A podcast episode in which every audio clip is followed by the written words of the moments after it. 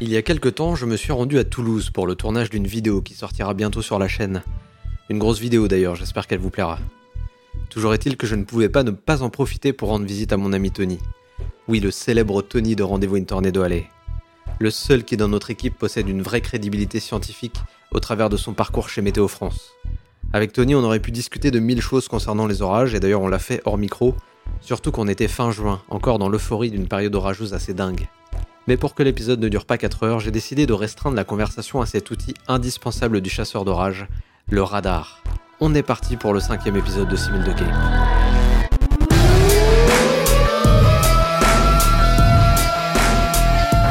soir, la mini tornade, tornade, très localisée a duré quelques minutes à peine. Pour le moment, on se dirige vers un, un- un gros orage.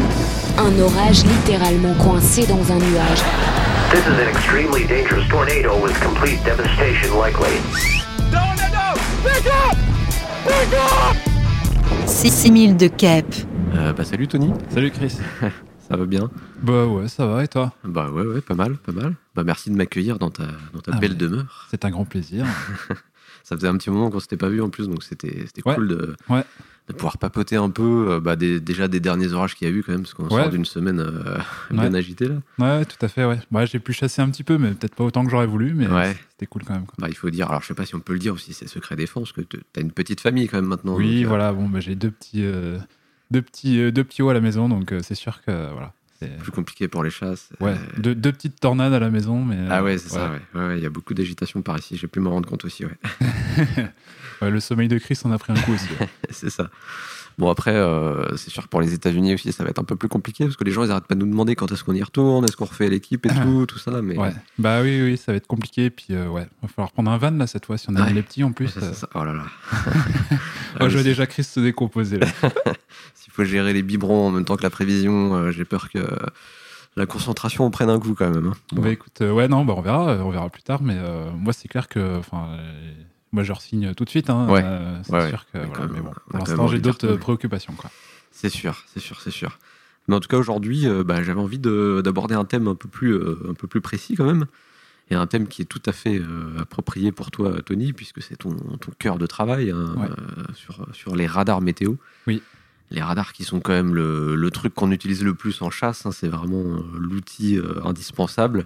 Ouais. Euh, c'est un outil en plus qui parle à tout le monde quand même, même les débutants peuvent comprendre assez facilement euh, ce que ça représente et, et peuvent s'aider de ça pour se diriger vers les orages. Mais c'est vrai que toi, tu travailles de façon bien plus intense dessus. Peut-être on peut le préciser pour les gens qui ne sauraient pas que tu es ingénieur à Météo France. Oui. Tu as été prévisionniste pendant pas mal d'années euh, avant et, euh, et ensuite tu as fait une, une thèse donc euh, euh, il y a un peu plus d'un an, c'est ça? Euh, oui, ça fait un an et demi là, ouais. Que tu as, que as fait ta soutenance. Voilà. Et euh, ça parle de radar, il me semble. Oui, tout à fait, ouais. Ça Ouais. parle de radar, ouais. Donc, euh, bah oui, donc j'ai été, comme tu disais, j'ai été euh, prévisionniste avant la Ajaccio pendant six ans, et puis euh, bon, envie de, envie de titiller un peu la, la recherche aussi, et du coup, je me suis euh, lancé dans les études d'ingénieur là. Euh, j'ai passé le concours interne, euh, voilà, pour évoluer un peu, et puis euh, bah, dans la foulée, j'ai fait une thèse, quoi. Et donc sur les sujets qui étaient euh, possiblement, enfin, qui étaient présentés. il y avait justement un sujet sur le radar, quoi. Et moi, c'est vrai que ça m'a toujours attiré un peu cette, cette technologie-là, parce que comme tu le dis, pour un chasseur, c'est un outil hyper précieux.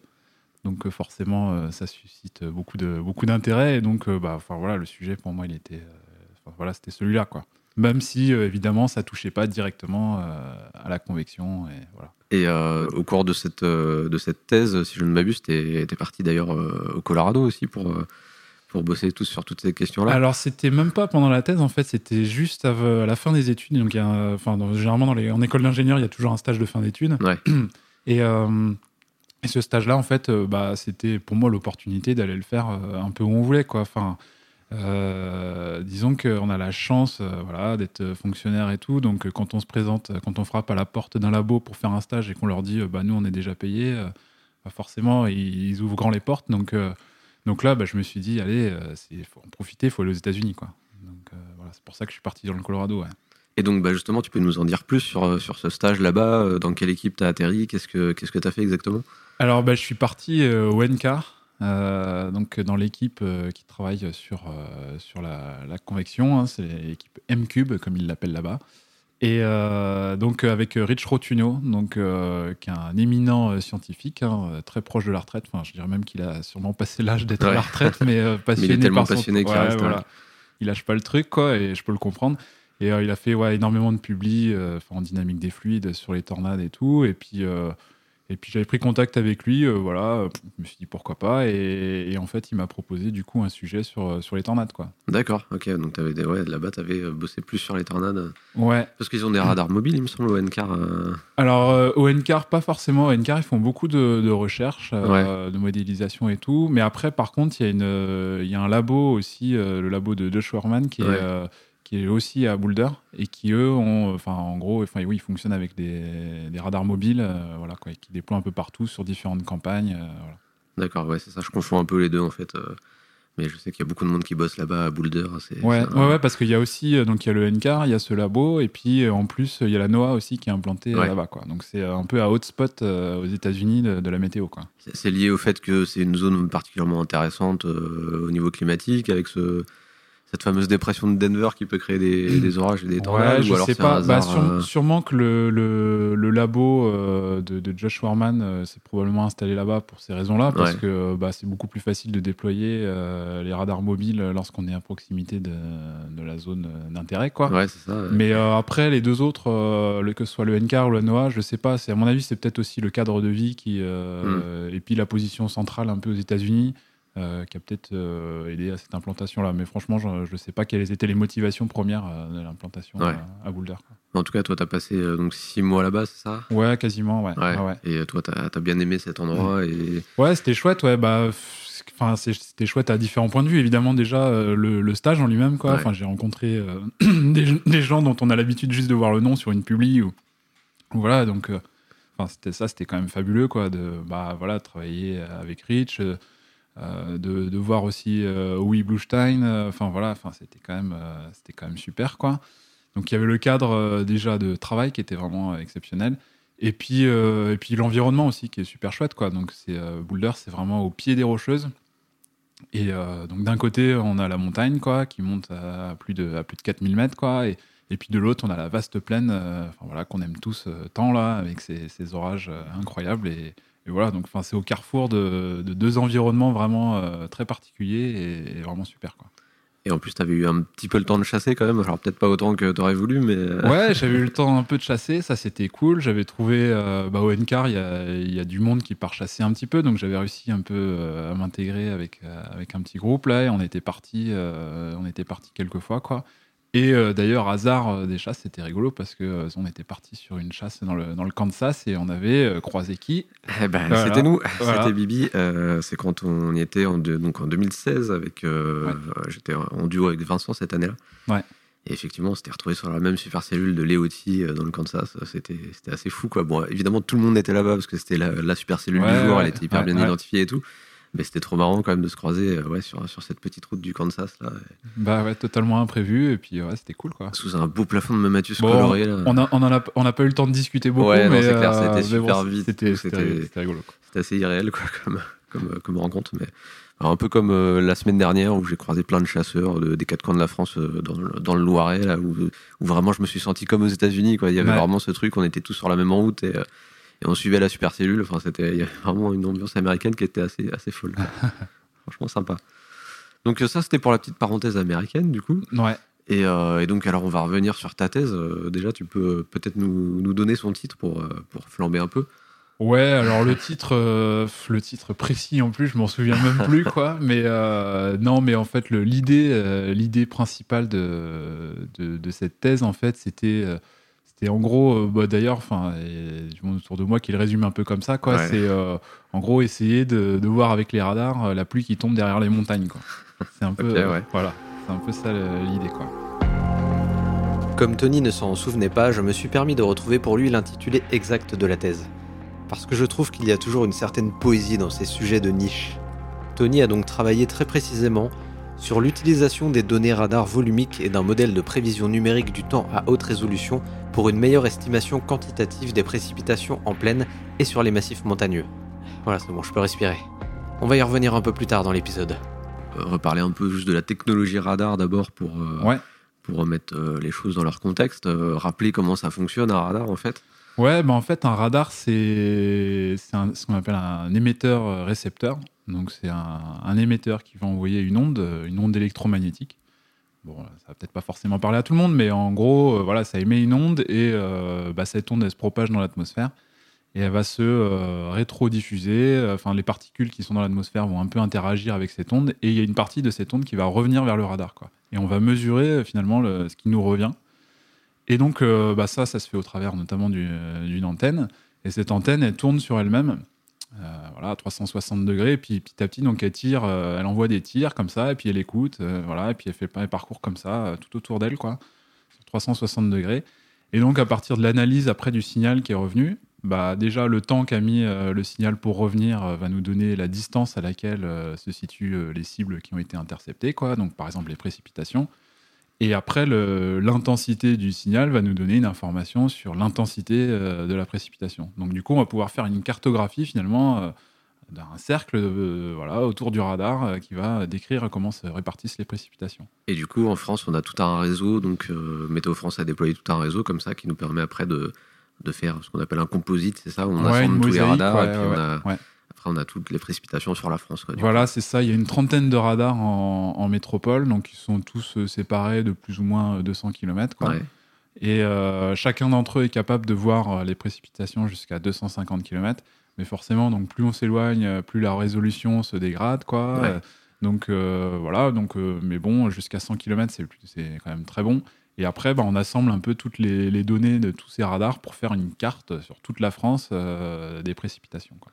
Et ça, ce qui est top, c'est que depuis, euh, bah, ça fait un peu plus d'un an, je crois aussi maintenant, on a Ouais. Météo Ciel qui a rendu ces données euh, accessibles gratuitement à tout Ouais. le monde. Donc euh, maintenant, on peut vraiment avoir ces, ces images détaillées. Donc ça, c'est Ouais, c'est chouette, ouais, ouais, c'est chouette. Bon, après, ça reste des, des données qui sont encore pas, qui sont assez brutes finalement, donc, donc sous, enfin voilà, il faut, faut quand même garder un œil critique sur ces données-là, quoi. Mais, mais c'est clair que c'est, un, un grand pas, quoi. Enfin, moi, quand je me, je repense à ce qu'on regardait il y, a, il y a 10 ou 15 ans, enfin, t'as Ah, fait, euh, avant, on avait. T'as ouais, fait des vidéos là-dessus, euh, vous raconter un peu euh, ton parcours de chasseur et euh, c'est vrai que quand on, on voit les outils qu'on utilisait à l'époque, euh, aujourd'hui avoir le radar euh, euh, dans la c'est voiture, du luxe, ouais. euh, Surtout réactualiser toutes les 5 minutes, euh, quand même. Ouais. Euh, Enfin, il y y, a des époques où euh, c'était réactualisé tous les quarts d'heure, et puis euh, c'était, il y avait un gros décalage en plus. euh, Ouais, ouais, mais moi j'ai encore, moi j'ai encore souvenir de ces images de, de, de cartes de foudre là de, Ouais. de Vetter Central où t'avais des croix et t'avais des une croix. croix de- par 50 je sais plus, Ouais, c'était c'est ça, 50 c'était- km et puis dès que t'avais ta croix violette t'étais euh, t'étais putain, ouais, c'est génial quoi. mais tu savais pas vraiment ce qu'il y avait dessous. euh, Voilà. Bah, voilà, on a franchi un autre pas, mais c'est- cool quoi, ça permet plein de choses et c'est super quoi.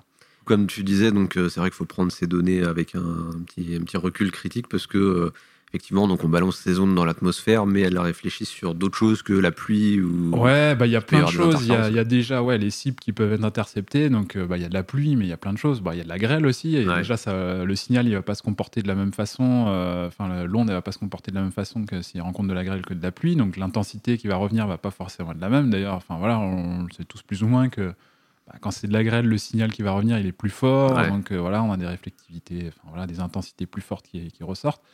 Et puis après, il peut y avoir euh, plein d'autres choses. Quoi. Il peut y avoir, euh, il peut y avoir des, des avions, même des fois, on peut voir hein, sur les, on peut voir des bateaux, on peut voir des insectes. Enfin, on peut voir énormément de choses. Quoi. Il y a aussi les nuages de, de chauves-souris, non Des choses comme Ouais, ça. Surtout ouais, aux. États-Unis, je sais que ça, ça Ouais, sort assez oui, souvent. voilà. Ouais. Il peut y avoir des migrations d'oiseaux. Euh, on peut voir, on peut voir énormément de choses. Quoi. Et, et puis aussi, en fait, il y a, il y a quelque chose qui est assez particulier avec le radar, c'est la, hum, la géométrie, en fait. On a tendance un peu à l'oublier, mais, mais ce qu'on voit sur une image radar, c'est pas les précipitations au niveau du sol. Quoi. Ouais. Euh, angle, ouais. Parce que le radar, il y a, pour pouvoir notamment s'affranchir des obstacles qu'il y a autour, euh, il peut pas tirer à l'horizontale. Ouais. Euh, donc s'il tirait à l'horizontale, il risquerait, je sais pas, de rencontrer des arbres et tout. Euh, Mhm. donc on- déjà, il y a un léger angle pour pouvoir passer au-dessus, quoi. Et puis en plus, bah, il y a la rotondité de la Terre. Quand on, alors évidemment, on s'en rend pas La compte. Terre nous. est ronde, hein, Voilà. je, je le rappelle. on s'en rend pas compte euh, voilà, quand euh, on regarde à l'horizon, mais euh, en fait, quand on sur des longues distances, là, parce que le faisceau il va quand même jusqu'à 250 km, bah là, c'est plus négligeable du tout, quoi, le- la rotondité de la Terre. Quoi. Et du que coup, plus on s'éloigne du radar, plus on est haut par rapport au sol. Quoi. voilà. Alors que que- même si on a tiré à l'horizontale, quoi, Ouais. même si on imaginait que le radar tirait à l'horizontale, bah, de toute façon, le faisceau il montrait quand même. Ouais, quoi. forcément. Voilà. Ouais. Et, et du coup, euh, bah voilà, le, le faisceau radar, il peut se retrouver euh, même à des, avec des angles très faibles de, de tir. Euh, je sais pas, 0,5 degrés par exemple, ça peut paraître très faible, mais le, le faisceau radar, il peut se retrouver à 3-4 km d'altitude, à 200 km de distance, quoi. Donc, euh, donc voilà, donc déjà, il faut avoir ça un peu en tête, quoi. Ouais. C'est-à-dire que près du radar, bah oui, le faisceau, il est proche du sol, mais dès qu'on s'éloigne, et ben la géométrie, elle change et, et on est beaucoup plus loin. Et en plus, le volume qui est, euh, qui est exploré par le faisceau, parce que le faisceau, en fait, il s'élargit aussi, le faisceau radar. euh, donc, donc, en fait, le, le volume qui est, qui est mesuré, euh, qui nous revient, il est, il est, il est énorme. Quoi. Donc, donc voilà, il faut avoir un peu toujours ça en tête. Quoi. Bah, surtout pour les orages où euh, forcément, euh, si on scanne euh, la partie basse de l'orage et la partie haute, ça peut changer radicalement la physionomie de, Bah ouais, de la ouais, cellule sur, sur l'image Et radar. on a, on a peut-être tous un peu en tête aussi, là, ces virgas, des fois qu'on voit sur les, Ouais. les images radar, en fait, ces précipitations là qui touchent pas le sol, Mm. c'est lié euh, complètement à ça, en fait. C'est que bah, le, le faisceau, il est un peu loin du radar, Mm. du coup, on est très haut. On tape dans la précipitation, mais en fait, cette précipitation, elle s'évapore avant de toucher le sol. Ouais, ouais. Alors que si on avait pu mesurer finalement près du sol, euh, eh ben, on s'est rendu compte qu'il n'y a pas de précipitation. Quoi. Ouais, ça, ça peut être trompeur. Des fois, on peut se dire que c'est euh, une petite cellule qui est en train de se former, là, qui commence à Mhm. avoir des petits échos. Ouais, en fait, non, c'est juste un virga Voilà, euh, Ouais. vraiment inoffensif. Quoi. Ouais, ouais, tout à fait. Et tu parlais de, de la grêle et, et de- du fait de différencier la pluie et la grêle. Il y a aussi des technologies encore plus poussées pour justement différencier ça, non? Ouais, après, on utilise ce qu'on appelle la polarimétrie. Alors, euh, bon, ça peut, ça peut paraître comme ça un peu un nom barbare. Quoi, Ouais, mais, ouais, euh, mais euh, rentrons un peu dans la technique. là, je suis sûr que ça va intéresser des gens. Ouais, mais en fait, euh, c'est-à-dire qu'on envoie on- l'onde qu'on envoie, on peut la polariser de manière différente. Soit on peut faire une onde polarisée horizontalement ou alors verticalement. Et donc on fait, on, envo- on envoie deux ondes en fait, voilà, une horizontale et une verticale. Et après, on va analyser les deux signaux, quoi. Et en fait, à partir de la- des différences qu'il peut y avoir sur, entre ces, ces deux signaux, enfin les deux signaux qui vont nous revenir, eh ben, on va pouvoir justement euh, enfin, calculer de nouvelles variables, de nouveaux paramètres, euh, et, et donc euh, déduire des propriétés sur euh, les cibles qui ont été interceptées. Quoi. Par exemple, euh, si on prend euh, la pluie, des grosses gouttes de pluie, on sait que les grosses gouttes de pluie, quand elles chutent, elles avoir tendance à s'aplatir. Quoi. Ça va Ouais. un peu une forme de, de donut, on dit souvent. Ouais. Quoi. Donc en fait, sur la verticale, elles vont être plus petites, enfin l'axe, selon l'axe vertical, elles vont être plus petites que selon l'axe horizontal. Quoi. Et du coup, bah, la réponse de, de- qui va nous revenir de- des ondes qui ont été envoyées, donc l'onde verticale, elle va envoyer une certaine réflectivité qui va être plus faible que celle que, euh, que l'onde horizontale, parce que voilà, le- la, la quantité d'eau traversée va être plus importante. euh, voilà, par- Ouais, c'est ça qui permet du coup de repérer donc, des noyaux gréligènes importants. Voilà, Euh, bah, par exemple, on peut, euh, voilà, avec de la grêle, euh, la grêle, on sait qu'on va avoir une réponse à peu près pareille dans les deux directions, Ouais, mais on va avoir une réponse qui va être très forte, quoi. Mm. Et du coup, alors que de la pluie très forte, on va avoir euh, bah, une réponse, enfin des, des réflectivités qui vont être très fortes, mais qui par contre vont être très différentes sur les deux canaux, quoi. Donc ça, ça va nous permettre un peu de distinguer euh, une forte pluie du- de la grêle, quoi. Enfin des choses comme ça, quoi. ok. Et au-delà de, au-delà des, des- des noyaux de grêle, nous, un truc qui nous intéresse pas mal, euh, bah, c'est les rotations dans les orages, Ouais. les supercellules. Et euh, ça, on sait que pour ça, la technologie qu'il faut, c'est le Doppler. Oui. On en parle souvent quand, on- quand on est aux États-Unis, on voit souvent ces images rouges et vertes euh, où on Ouais. cherche ce dipôle, ce fameux dipôle entre le rouge et le vert qui est de Ouais. plus en plus fluo, et ce qui veut dire qu'il y a une rotation de plus en plus marquée. Euh, bah déjà, est-ce que tu peux nous, nous expliquer un peu comment ça fonctionne, ça? Ouais, ouais, bien sûr. Bah, en fait, euh, ce qu'on fait, c'est que hum, cette fois, on va s'intéresser. Bon, bah, le signal qu'on envoie avec le radar, il a une certaine intensité, mais il a aussi ce qu'on appelle une, une phase, en fait, enfin une, une certaine fréquence. Et, du coup, on va, hum, ce signal-là, bah, ce qui va se passer, c'est quand il va intercepter euh, des cibles qui sont en mouvement, ce signal, il va être modifié, sa fréquence va être modifiée. Quoi. Alors l'exemple qui, est classique et qu'on peut un peu tous au quotidien euh, finalement euh, rencontrer, c'est euh, l'exemple d'une sirène d'ambulance, par exemple. Lorsqu'on a l'ambulance qui s'approche de nous, bah, la fréquence, elle est, euh, elle est augmentée parce que euh, voilà, le- le- le- le, son devient de plus en plus aigu, c'est ça ou oui, voilà, Ouais. le son est plus, le, le son est plus aigu Parce que l'onde, en fait, elle, a- elle se propage, mais elle, en plus, à, à sa vitesse de déplacement euh, initiale, il y a en plus la vitesse de déplacement de l'ambulance Ouais, elle-même voilà, qui ouais, vient ouais. s'ajouter. Donc, en fait, on a une fréquence plus élevée qui nous arrive et donc un son plus aigu. Quoi. Et au contraire, quand elle nous a passé, qu'elle s'éloigne de nous, et ben là, euh, au contraire, la, la vitesse de déplacement du son vers nous euh, est contrée un peu par la vitesse de déplacement de l'ambulance qui s'éloigne. Et Ouais. du coup, là, on a une fréquence qui est beaucoup plus faible et donc un son beaucoup plus grave. Quoi. Et en fait, euh, voilà, c'est cette analyse de, de- de cette fréquence, en fait, de cette variation de fréquence, euh, qui permet d'a- d'avoir une idée de la vitesse de déplacement. Quoi. On pourrait euh, mesurer finalement, euh, si on connaissait la, la fréquence de, de la sirène de l'ambulance, connaître sa vitesse de déplacement Ouais, en Mhm. analysant du coup le, le- le son avant, après, une fois que ça nous a passé. Quoi. Et là, c'est exactement pareil, c'est ce qu'on fait avec les, les radars Doppler. Quoi. Ouais. Et du coup, ça veut dire que sur l'image radar, on a d'un côté les précipitations qui s'éloignent du radar et de l'autre celles qui Voilà. se rapprochent en fait. Alors le- voilà, le truc c'est que on a une idée de la vitesse, mais euh, toujours dans la géométrie du radar. Ouais, quoi. c'est Et ça. le radar, bah lui, il regarde que dans une direction. On sait que si ça se rapproche ou si ça s'éloigne du radar. Ouais. Et d'où ce, ce côté un peu le- les couleurs rouges et vertes, comme tu disais, Voilà. ou ou voilà, enfin le côté la- ça se rapproche ou ça s'éloigne. Et donc voilà, c'est ce qu'on retrouve sur ces images, euh, ces images Doppler. quoi. Ça, ça laisse encore une grande part à l'interprétation après, euh, à notre interprétation à nous pour euh, savoir vraiment dans quelle direction ça. Ouais, c'est, Ça complique et- un peu les choses. C'est vrai que c'est pas les images Doppler, c'est, autant des images de réflectivité, c'est euh, voilà avec les intensités de précipitation, c'est assez intuitif, euh, on comprend assez bien ce qui se passe. Les images Doppler, ça devient euh, plus compliqué quand même. euh, Ouais. Voilà, parce qu'on n'a pas le champ de vent euh, directement, quoi. On a juste une composante de ce vent et en plus, euh, selon euh, dans la direction où on regarde, bah, c'est pas la même, euh, voilà, euh, pas la même composante, quoi. Donc, euh, Et je pense qu'il y a pas mal de chasseurs français qui aimeraient euh, pouvoir utiliser ces images en France. Est-ce que les radars Météo France, déjà, ils ont la technologie Doppler ou pas? Ah, ils ont tous la technologie Doppler. Quoi. Actuellement, tous les radars euh, ont la technologie Doppler. Après, elle est euh, pas forcément euh, beaucoup exploitée. Ouais. Alors, elle est quand même essentiellement exploitée en fait pour euh, la modélisation. Mhm. Ce sont des données qui rentrent dans le modèle Arome et euh, voilà en tant que données de, de vent quoi. Mais après, euh, il y a plein d'autres applications euh, qui pourraient y avoir qui pour l'instant sont pas encore euh, développées à Météo France. Quoi. Et, et pourquoi, pourquoi on n'y a pas accès? C'est la question que sans doute que tout le monde se pose. Ouais, bah pourquoi on n'y a pas accès? Bah déjà les données radar, euh, on commence à y avoir accès, mais après c'est la politique qui est en train un peu de changer hein, avec l'ouverture, enfin voilà la politique D'open data, data, ouais. voilà, qui est en train de, de gagner aussi petit à petit Météo France. Donc Mm. petit à petit il y a quand même de plus en plus de choses qui sont mises en libre accès par Météo France. Euh, bah là les données radar Météo Ciel, euh, voilà, se les procure et- et, preuve, ouais. et, et, euh, les, les, les- les met à disposition.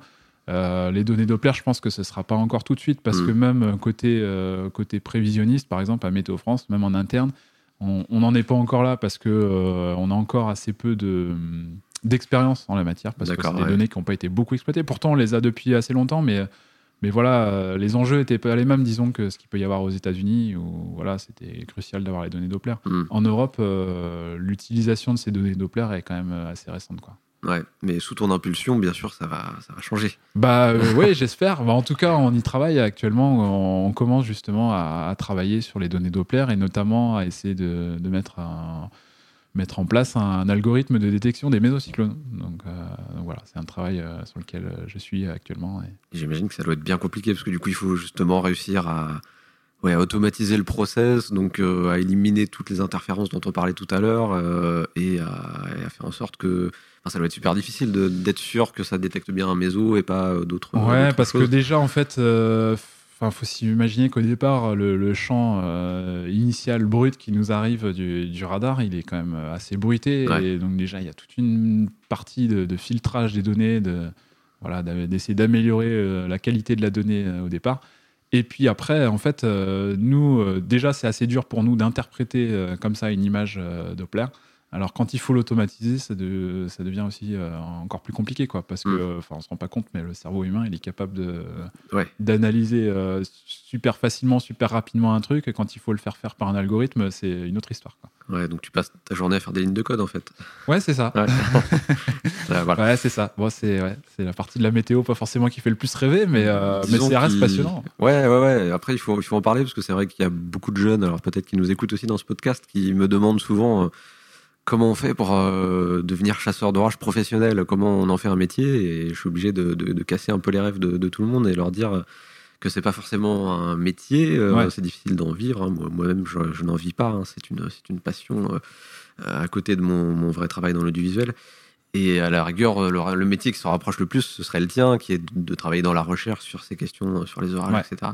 Mais Donc, du euh, coup, ça se passe euh, voilà, devant un ordinateur. euh, Ouais, c'est ça. Voilà, hein, c'est un, un travail de bureau, quoi. Et même toi, quand tu vas chasser, bah, c'est en dehors du, du boulot, quoi. Ah oui, oui, c'est oui, oui, c'est ouais, c'est clair. C'est clair. Après, c'est euh, voilà, c'est une autre façon de vivre sa passion, mais, euh, mais euh, c'est génial aussi. Hein. Oui, bah, ce qui est cool, c'est que tu as à disposition des outils euh, hyper avancés que Ouais. nous, euh, gens euh, du bas peuple, nous n'avons pas. et, euh, et justement, toi, tu les vois, les, les images Doppler, tu as la chance Oui. de les voir. Bah tu oui, les as à sur fait. des cas, euh, Ouais. Des cas hyper intéressants. Bah Ouais, J'imagine ouais, que tu les as regardés un petit peu sur la semaine qui s'est écoulée. là. Ouais, ouais, j'ai regardé quelques cas, ouais. Ouais, ouais, j'ai regardé quelques cas. Bah oui, oui, c'est clair, on voit, on voit les mésocyclones et tout. Et euh, non, mais c'est super, euh, ouais, c'est super intéressant. Je me souviens d'ailleurs de la. Enfin, c'était pas forcément une image Doppler, mais je sais que tu avais euh, sorti les, images radar précises de, de la tornade d'Étampes que j'avais filmée euh, l'année dernière, ouais. Ouais. Euh, et que c'était hyper intéressant parce qu'on voyait bien qu'il y avait donc un, un outflow, donc un, un courant de densité qui Ouais. sortait de d'autres orages plus à l'est et qui Ouais. était venu interagir avec euh, la cellule que moi je filmais et, et que c'était très probablement ça qui avait donné la tornade. Oui, oui, oui, bah, c'était les données brutes là que j'avais que j'avais ressorties. Et ouais, c'est sûr que c'est un petit euh, privilège justement de pouvoir euh, voir euh, ces données, euh, ces données brutes. Ouais, c'est clair. Donc ça veut dire que ouais, en France, on a aussi la techno Doppler, mais euh, est-ce qu'il y a quand même des différences entre les radars américains et les radars français euh, Ça, ça fonctionne pas pareil ou Non, grossièrement, ça fonctionne euh, à peu près pareil. Après, c'est le, le traitement de la donnée qui, euh, qui varie beaucoup. Quoi. Mais nos, nos radars, ils sont, euh, ils sont tout aussi performants. Alors, je parle des radars euh, du réseau opérationnel, hein, pas Ouais. des radars mobiles qui peuvent avoir des résolutions beaucoup plus fines et Mm. tout ça. Quoi. Mais après, sur le réseau opérationnel, on a gros- concrètement, on a à peu près les, les- les mêmes euh, technologies hein, actuellement. euh, donc, il n'y a pas de différence, euh, différence majeure. Et là, par contre, il n'y a pas de projet de, de faire des radars embarqués chez Météo France euh, sur des camions. Non, après, il y a ponctuellement sur des campagnes de mesure, euh, il peut y avoir un déploiement, euh, voilà, mais non, il n'y a, pas- y a pas de projet parce Mm. que les, les enjeux sont pas du tout les mêmes. Enfin, il faut, faut quand même garder les pieds sur terre, euh, voilà. Mais euh, et puis on a un réseau qui déjà euh, qui, est- qui couvre super bien euh, le territoire, quoi. Euh, aux États-Unis, il y a des, encore des coins qui sont pas euh, couverts par les radars. Ouais, hein. Dans vrai. les rocheuses, euh, Ouais. il y a des vastes territoires qui sont pas couverts par les radars. Bah justement, ça nous ramène un peu au sujet de ta thèse, si je dis pas de bêtises, puisque Ouais. parce que voilà, l'interprétation des données en montagne, c'est, euh, enfin en tout cas la couverture, le, la qualité de la couverture radar en montagne, c'est, c'était- Bah oui, oui, tout à fait. Bah, c'est un peu la motivation de, de départ de, de ce- du sujet de thèse quoi, Ouais. que j'ai fait. C'est que, bah voilà, on a, on a des radars, nous, euh, qui sont implantés en montagne. hein. Mhm. Euh, Il y a eu tout un projet, le projet Rythme, euh, qui a, qui a permis d'installer des radars en, en montagne, notamment dans les Alpes. Des radars qu'on appelle radars Bandix.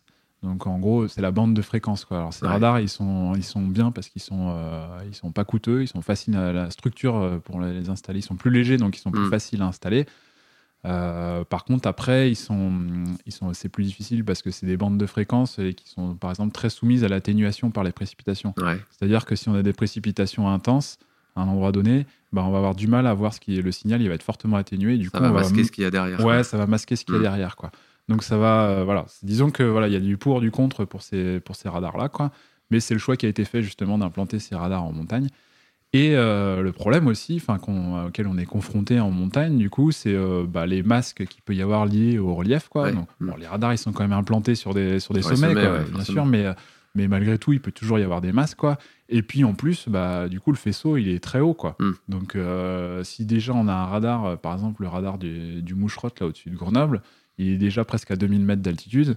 Euh, bah déjà, donc notre faisceau au départ, il est radar, il est à 2000 mètres d'altitude. Ouais. Donc euh, la précipitation, euh, il a le temps de se passer plein de choses avant qu'elle arrive dans la vallée euh, à Grenoble, quoi. Et il peut pas scanner vers le bas, du coup? Non, il peut, enfin, si, il pourrait en pratique, quoi, mais bah, après, pour des questions de sécurité aussi, ça se fait, ça se fait pas trop, quoi. D'accord, ouais. Et, et puis, bon, bah, de toute façon aussi, on serait, on serait bloqué à un moment ou à un autre par, Par le, par le relief, ouais, par d'autres reliefs, voilà, et on- il y a d'autres vallées qu'on verrait pas qui seraient plus, qui seraient plus loin. Donc, donc voilà, du coup, c'était un peu le, but un peu de, cette tête, c'est de se dire, bon, bah, qu'est-ce qu'on peut faire finalement pour euh, essayer de reconstruire un peu la précipitation sous le faisceau radar, quoi.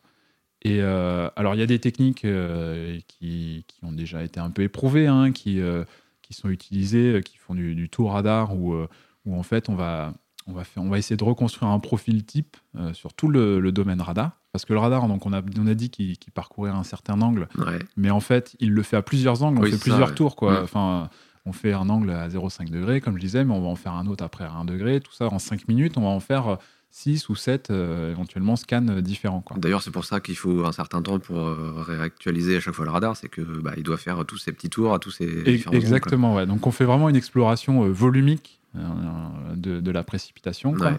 Et, euh, et donc, euh, bah, on, on peut avoir une vision un peu volumique justement du champ de précipitation.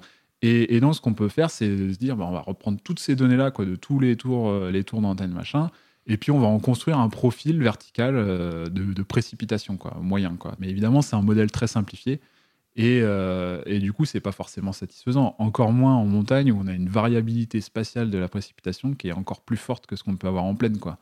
Ouais, donc, euh, donc là, l'idée, bah, c'était de se dire, bon, bah, est-ce qu'on pourrait pas faire mieux et faire une, une- finalement une estimation de ce profil euh, adapté à chaque, euh, à chaque vallée, à chaque, euh, à chaque sommet, enfin voilà, à chaque point du, du domaine radar, quoi. Et pour ça, le choix là, il a été fait de s'appuyer sur les données de modélisation. Donc sur ce qui est prévu, en fait. Voilà, sur ce qui est prévu. Alors, euh, l'idée, c'est quand même d'être euh, au plus proche euh, de ce qui est analysé plutôt Ouais. par le modèle, quoi. Et, euh, et justement, voilà, d'essayer d'extraire les profils euh, de précipitation, euh, pr- enfin, voilà, prévus par le modèle, mais Ouais. voilà, au plus proche de, de l'analyse, quoi. Donc c'est-à-dire que tu prends donc les données analysées et tu y ajoutes une partie de ce que le modèle avait prévu pour cette échéance-là, en fait. Voilà, en fait, donc l'idée c'est de prendre donc toutes les, enfin, de prendre les données d'observation et de dire bon bah voilà nos données d'observation elles sont incomplètes dans leur partie basse près du sol quoi. Et là l'idée c'est de faire intervenir justement le modèle pour reconstruire ce qui se passe en bas quoi. Et donc euh, on va regarder en fait euh, euh, plus précisément ce qu'on va faire c'est qu'on va bah, nous on a différentes élévations avec le radar donc sur un pixel donné on va dire on peut avoir euh, autant d'informations sur la réflectivité qu'on a parcouru d'élévation. Donc on peut avoir, euh, je sais pas, 6, 7 euh, valeurs de réflectivité Ouais. pour un pixel, mais qui sont à des altitudes Différentes. très différentes. Quoi. Mhm. Donc on a un, un peu une esquisse de, de profil de précipitation. Quoi. Et ce qu'on va faire, bah, c'est qu'on va aller regarder dans le modèle, euh, essayer de trouver euh, dans un certain voisinage le profil de précipitation qui ressemble le plus à ce qu'on a observé. Quoi. Du moins, cette partie euh, voilà, de, de profil qu'on a, on va essayer de regarder dans le modèle, de se retrouver un peu ce, ce même truc. Quoi. Et une fois qu'on aura ça, bah, on se dit bon bah ok, euh, voilà, on a, on a notre profil, on a trouvé identifié dans le modèle où est-ce qu'il se situe ce profil, Ouais. et bah on va l'utiliser justement pour euh, extrapoler la précipitation Ouais. jusqu'au sol et voir ce qui se passe justement dans la partie basse du profil. quoi. Ouais, d'abord, on a vérifié qu'on avait bien la même chose que ce que Voilà. prévoyait le modèle, et comme ça, Mhm. on extrapole grâce à ça Mhm. la, Voilà. dernière partie qui nous manque sur le Voilà, c'est ça. Donc ça permet par exemple dans le cas de, des, des cas de Virga par exemple, Ouais. euh, bah, le radar lui il a vu que des précipitations, admettons parce que le faisceau il était haut, euh, Ouais. voilà. Bah, dans le modèle, euh, on, trouve la même chose, mais il se trouve que dans le modèle, il savait qu'il y avait des, virgas, donc bah, du coup, dans la partie basse du profil, il fait complètement évaporer, et ça nous permet, nous, finalement, de, de complètement, enfin, de corriger la, la précipitation, euh, voilà, qui a été estimée, quoi. Ouais. Alors que si on avait pris un profil type, euh, voilà, classique, euh, euh, bah, en fait, on aurait juste fait euh, tracer un tout droit, en gros, euh, sur le profil observé, et puis on aurait on dit qu'il y avait des précipitations voilà. en dessous, alors que, Voilà. que non. Voilà, exactement. Ouais, ouais. Donc c'est un peu l'idée, quoi. Et du coup, alors c'est peut-être pas forcément ce sur quoi tu as, travaillé, mais est-ce que c'est pas euh, envisageable aussi d'utiliser des données climato? C'est-à-dire que, ah, il me semble que dans les vallées montagneuses, il y a, il y a souvent des, des schémas qui se répètent selon les directions des vents et tout ça.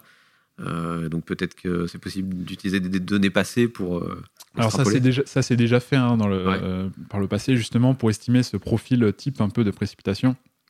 Ça s'est aussi fait justement avec euh, des données climatologiques quoi. D'accord. Mais euh, voilà c'est euh, enfin il n'y a pas une situation euh, pareille Oui, quoi.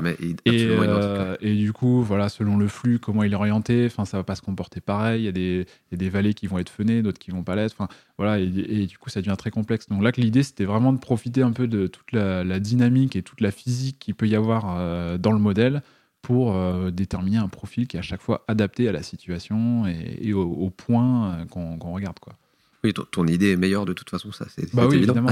ouais.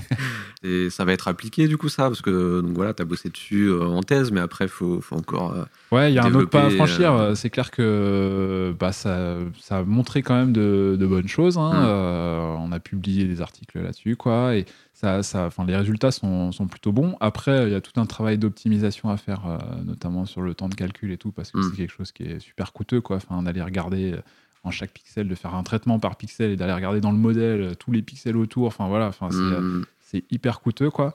Donc il y a des, tout un travail encore euh, d'optimisation à faire, mais il y a des projets euh, là, enfin en tout cas on a un projet de continuer et, euh, et d'essayer euh, de, de, ouais, de le mettre en, en opérationnel quoi, plus tard. Ouais. Euh, On parlait euh, il n'y a pas si longtemps du problème de la 5G avec les satellites, que ça pouvait interférer avec les satellites. Ouais. Il y a, il y a ce même souci avec les radars ou c'est pas du tout les mêmes fréquences utilisées? Non, c'est pas trop les, les mêmes fréquences, on reste quand même un peu en, en marge, mais ouais, c'est clair qu'avec les satellites, ça pose de, de gros problèmes, hein, et, et je sais pas si ces questions d'ailleurs ont été résolues encore, Ouais. Euh, mais je sais que il y avait un gros risque pour la météo de perdre toute une, une quantité finalement d'informations. euh. C'est pour les satellites qui font de l'observation, c'est ça Ouais, euh, ouais, ouais, c'est pour l'observation. Et du coup, euh, qui dit observation dit euh, modélisation. En fait, Ouais. hein. Les satellites, c'est une source euh, incroyable de données euh, pour les modèles, quoi. Et euh, ça a notamment permis, euh, ça a permis de faire de gros progrès, en fait, notamment dans les zones qui sont pas bien couvertes en stations d'observation au ouais, sol et tout ça, quoi. Mm. Bah, notamment les océans. euh, et puis après, bon, t'as voilà, as d'autres pays, hein, des pays du sud où voilà, sont moins équipés, quoi. Et, euh, et c'est clair que de perdre une partie de ces informations, euh, ça, ça pourrait clairement, enfin c'est même euh, fort probable que ça entraîne une, une dégradation de la qualité des, des prévisions. Quoi. Ouais, donc ça c'est un des, des contre-arguments réalistes contre la 5G, parce qu'on entend beaucoup de choses Oui, beaucoup moins scientifiquement euh, viables, mais, euh, mais là effectivement c'est c'est quelque chose euh, auquel il va falloir réfléchir. quoi. ouais, ouais, ouais, tout à fait. Ouais. Après, on- nous on sera content d'avoir la 5G sur le terrain et de charger nos données radar hyper rapidement mais si les le modèles sont moins bons, mais si les modèles sont moins bons, on, On sera pas on sera content non plus. Donc, euh, donc ouais, il y a une- un vrai, un vrai petit souci ici. Quoi. Voilà. Bon, ben, on verra comment ça, comment ça se goupille. Euh, Est-ce que tu vois du coup des, des, des- des choses qui vont évoluer dans la technologie radar Euh, Est-ce que toi tu es au courant de, de- de choses qui vont arriver Euh, Qu'est-ce qu'on peut encore améliorer là-dessus? Ah, il y a, y y énormément de choses à faire déjà dans le, dans le traitement de la donnée. Après, Ouais. euh, après, il y a des nouveaux systèmes radars qui arrivent, euh, qui arrivent régulièrement. Euh, le, le réseau, il est quand même régulièrement rajeuni. Moi, je pense qu'il y a encore beaucoup de choses à faire dans l'exploitation de la donnée. quoi. C'est hyper vaste. Après, il y a une communauté qui est, euh, qui est très active, hein, une communauté scientifique dans le domaine euh, qui, est, qui est très active. Les Allemands ont fait quand même euh, ont fait des choses. hein. Ils ont déjà développé un algorithme de détection des mésocyclones. Voilà, nous on essaye un petit peu de rattraper notre retard sur eux. Mais, mais ouais, je pense que dans le traitement de la donnée, il y a encore, euh, encore beaucoup, beaucoup de choses à faire. Quoi. Et du coup, dans l'étude aussi, a posteriori, des situations, euh, des choses comme ça oui, ça bah évidemment, on apprend à chaque fois de- des différentes situations qui peuvent se présenter. C'est clair qu'on apprend beaucoup. Euh, des situations qui sont critiques aussi, c'est par exemple euh, enfin, en cas de précipitation intense Ouais. aussi euh, en Méditerranée. Ça, c'est c'est quand même quelque chose qui revient régulièrement. Et l'estimation des précipitations n'est pas toujours évidente dans ces, dans ces situations-là. quoi.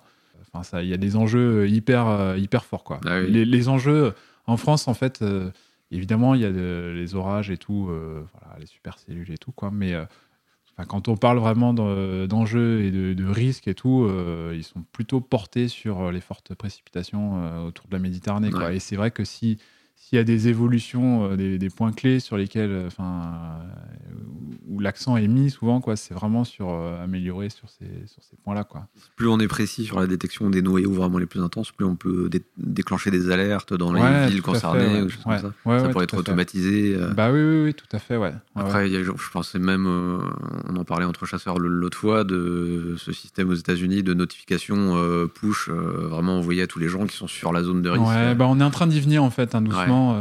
C'est, enfin, c'est clair que c'est, plus dans les cartons. Enfin, c'est en train Mhm. d'être euh, petit à petit euh, travaillé à, Météo France hein, pour euh, pour plein de choses, hein, bah, notamment pour les fortes précipitations, mais aussi pour les orages violents. Il y a des trucs qui commencent à être faits un petit peu, quoi. En tout cas, même si ça reste encore à, l'état de projet, euh, mais c'est des projets qui ont déjà un peu avancé, quoi. Et c'est clair qu'à l'avenir, euh, on y viendra aussi, je pense. Ouais. Autour de nous, les chasseurs d'orage, on sera toujours euh, au courant à l'avance, mais, mais c'est vrai que pour, le, pour la population. euh, Bah ouais, ouais, c'est vrai que c'est vrai qu'aux États-Unis, enfin, c'est euh, quand on y va, c'est vrai que c'est assez incroyable de, de voir qu'on est au milieu de nulle part et puis on reçoit un SMS euh, disant attention. euh, Tornado warning dans votre zone. euh, ouais, euh, voilà. Et on peut imaginer des choses euh, comparables en France euh, à l'avenir, c'est clair. ouais.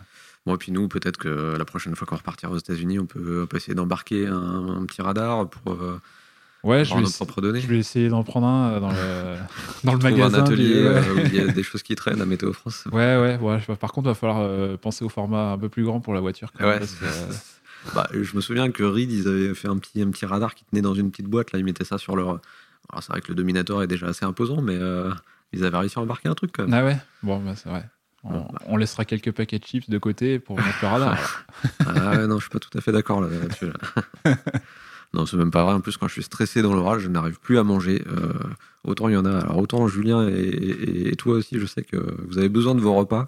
Ouais, Vincent aussi. Hein. euh, Vincent, ouais, ouais, mais. Vincent, c'est sa petite salade euh, à midi et puis c'est bon quoi. Mais, mais je sais que euh, Julien, il a son goûter de 4 heures, son goûter de 6 heures, son goûter de 8 heures. bon, il va peut-être m'en vouloir si, si je dis ça ici, mais alors que moi, c'est, tout se ferme quoi. Quand, euh, quand on part- passe en mode chasse, euh, je ne pense même plus à manger. Je suis, je suis concentré. Bref, rien à voir avec les radars, mais, mais voilà, ça, ça prouve qu'on est impatient d'y retourner quand même. Après, voilà, hein, les tornades seront toujours là. hein. Ouais, ouais, les tornades seront toujours là, a priori, même selon les, les, les médias, il y en a de plus en plus. Ah oui, ouais, c'est vrai que. Ça, cette question, j'y ai droit à chaque fois que je- que j'ose répondre à une interview. euh, voilà, j'ai eu droit l'autre soir, et c'est vrai que bah, euh, moi, ce que je dis à chaque fois, et je pense que tu, tu- tu seras d'accord avec moi, euh, c'est qu'on ne sait pas en fait euh, si vraiment il y a une augmentation des phénomènes Mhm. violents, enfin en tout cas en ce qui concerne les orages et les tornades. Bah non, on sait pas. euh, On sait qu'il y a de plus en plus de smartphones et de gens qui, Ouais, qui filment tout ce qui passe, et notamment euh, les orages, quoi. Ouais. Donc euh, voilà, du coup, on en voit de plus en plus, mais ouais, je pense qu'on a assez peu de recul hein, sur le, Hmm. le sujet. Et sur les, sur les stats que font Kyronos, euh, en termes de tornades, en tout cas, il n'y a pas vraiment d'augmentation. Et, et euh, même sur Mm. ces dernières années, ça a été plutôt calme. Donc, euh, Oui, oui, et puis en plus, on n'a pas de. Ouais, on, suppose qu'il y aura plus de phénomènes violents, mais après, euh, de dire est-ce qu'il y aura plus de tornades ou, pas, là, ça, ça devient très compliqué, quoi. ok, bon, bah, en tout cas, on, on a balayé plein de choses. On a, on a scanné un peu le monde des radars, si je puis Ouais. dire. C'est ça. C'était hyper intéressant d'en parler avec toi. Euh, bah, je ne sais pas si on peut suivre tes, tes publications, si vraiment il y a des gens qui sont à fond dans le truc et qui ont envie d'a- d'aller plus en détail dans ce sur quoi tu travailles. Est-ce qu'elles sont publiées? Bah, il y a, ouais, il y a une publication. euh, Il y a aussi euh, voilà, mon manuscrit de thèse pour ceux qui veulent aller encore plus loin. Ah quoi. Donc, euh, bah, on pourra filer les liens. Ouais, je pourrais mettre le lien en description du podcast pour ceux que ça intéresse. Voilà, et puis bon, bah, je sais pas, après, il y aura peut-être d'autres publications qui sont faites, bah, notamment sur les mésocyclones et tout, mais voilà, faut, faut encore attendre, c'est encore in progress, quoi. Donc, Ouais, d'accord. Ouais, J'imagine que c'est pas mal de boulot, je, je veux bien te croire. ouais. ouais, donc voilà, mais ça avance. Ok, ok, ok. Bah, et puis je pense qu'on aura l'occasion peut-être de refaire un podcast euh, sur d'autres thèmes, euh, de, de la recherche sur les tornades, enfin, sur ton, ton, ta période aux États-Unis. J'imagine que tu as étudié plein de choses hyper intéressantes aussi. Ouais. euh, Ah oui, oui, c'était cool, ouais, ouais, j'ai appris plein de choses. ouais. Ouais, bon, ça, on pourra en parler une autre fois parce que sinon, je pense que là, ça va durer 4 heures. On va, on va s'arrêter là sur les radars. Mais bah, en tout cas, merci d'avoir pris de ton temps précieux pour, euh, pour qu'on puisse discuter de ça. Et puis, bah, euh, si, vous avez, euh, si vous avez des questions à poser, n'hésitez pas à commenter le podcast. Et je pense que Tony surveillera tout ça et qu'il pourra Ouais, tout à fait, ouais. répondre, répondre un peu plus en détail s'il y, y a des choses qu'on qu'on aurait oubliées. Bah ouais, ce sera avec plaisir. ouais. Ok, bah écoute, ouais, merci encore Tony. Et puis à la prochaine pour un autre épisode de Simil de Cape. Allez, salut Salut à tous.